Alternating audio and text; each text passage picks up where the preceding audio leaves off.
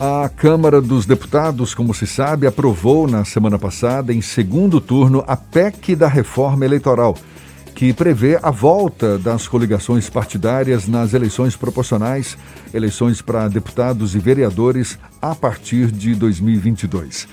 A matéria ainda vai ser analisada pelo Senado e, para que a medida entre em vigor, a PEC precisa virar emenda constitucional antes do começo de outubro, um ano antes do pleito, portanto. Atualmente, a emenda constitucional 97 de 2017 proíbe as coligações.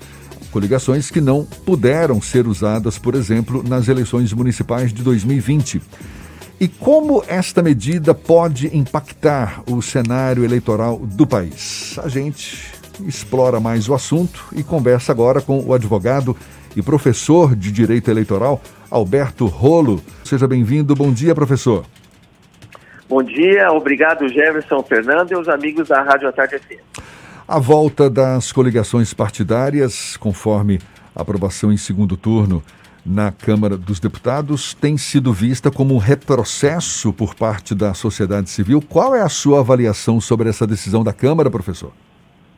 Eu também concordo com essa visão de que é um retrocesso, porque na verdade nos últimos anos o Congresso vinha trabalhando com o fortalecimento dos partidos políticos, uma depuração do funcionamento né, dos partidos lá dentro da Câmara dos Deputados, principalmente, e essa, essa retomada das coligações uh, vai ao encontro disso, né? Por isso o retrocesso. Porque, na verdade, as coligações beneficiam os partidos menores, os chamados partidos danicos, que tinham uma tendência de desaparecer com o tempo, né? E aí, facilitando a retomada das coligações, esses partidos menores acabam se perpetuando.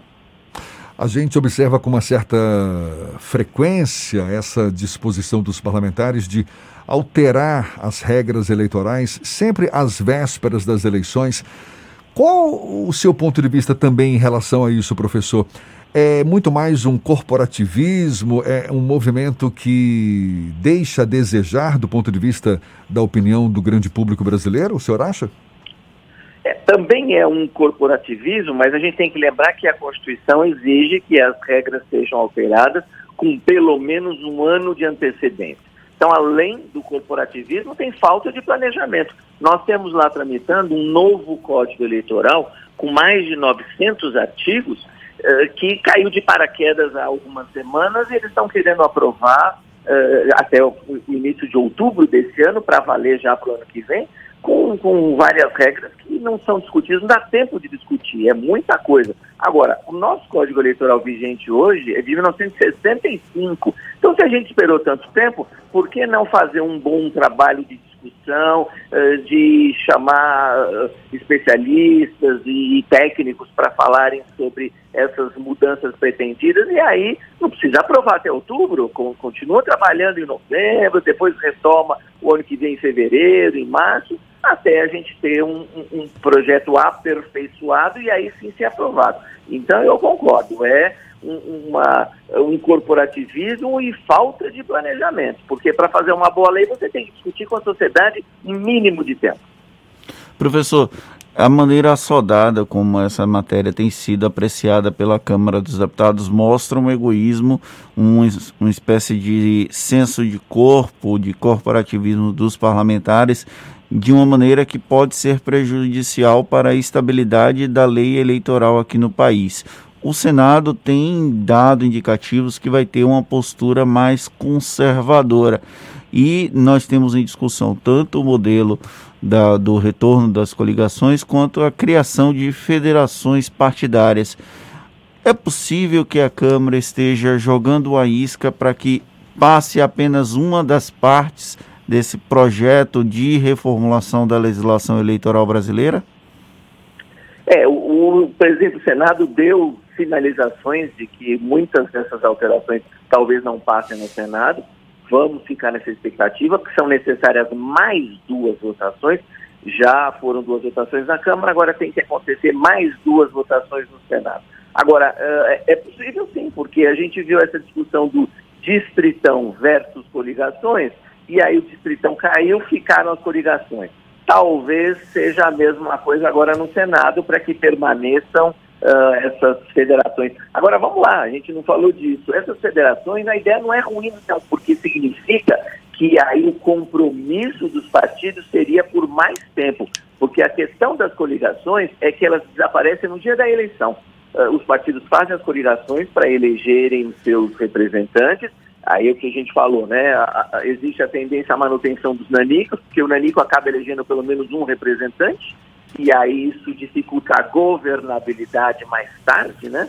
Uh, agora, a criação das, das, federações significa um comprometimento entre esses partidos por mais algum tempo. Uh, a, a, ideia inicial seria pelos quatro anos da próxima legislatura. Né? Se eu faço uma coligação com três, quatro partidos, essa coligação se transformaria depois numa federação e ela teria a duração obrigatória uh, de pelo menos uma legislatura. Essa me parece uma ideia razoável, porque aí você compromete. Então, antes dos líderes partidários fazerem qualquer tipo de aliança, eles teriam que pensar realmente se essas alianças seriam uh, boas e, seriam, e teriam né, afinidade para durar os quatro anos da próxima legislatura. Essa ideia parece razoável. E eu acho que vamos ver se o Senado consegue separar o que interessa para a sociedade brasileira e aquilo que foi feito com base no corporativismo e com base nos deputados olhando seus próprios interesses e não os interesses da população.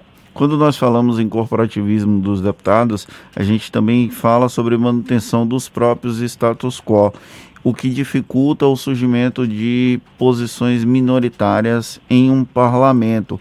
E esses segmentos acabam subrepresentados no processo de construção das próprias legislações. O senhor acredita que essa legislação que foi aprovada na Câmara, que ainda segue sendo votada em alguns processos, alguns destaques na Câmara dos Deputados, eles vão prejudicar a representação de minorias no parlamento brasileiro? Com esse modelo que foi aprovado, mesmo com o retorno das coligações, me parece que não. Me parece que as minorias estão preservadas. É, é lógico, você precisa fazer nesse sistema proporcional, você precisa fazer o, o mínimo do quociente eleitoral e aí eleger um ou dois representantes. Então, me parece que as minorias teriam uh, condição de existir, continuar existindo, como uh, vem acontecendo e aconteceu na, nas últimas eleições de 2018.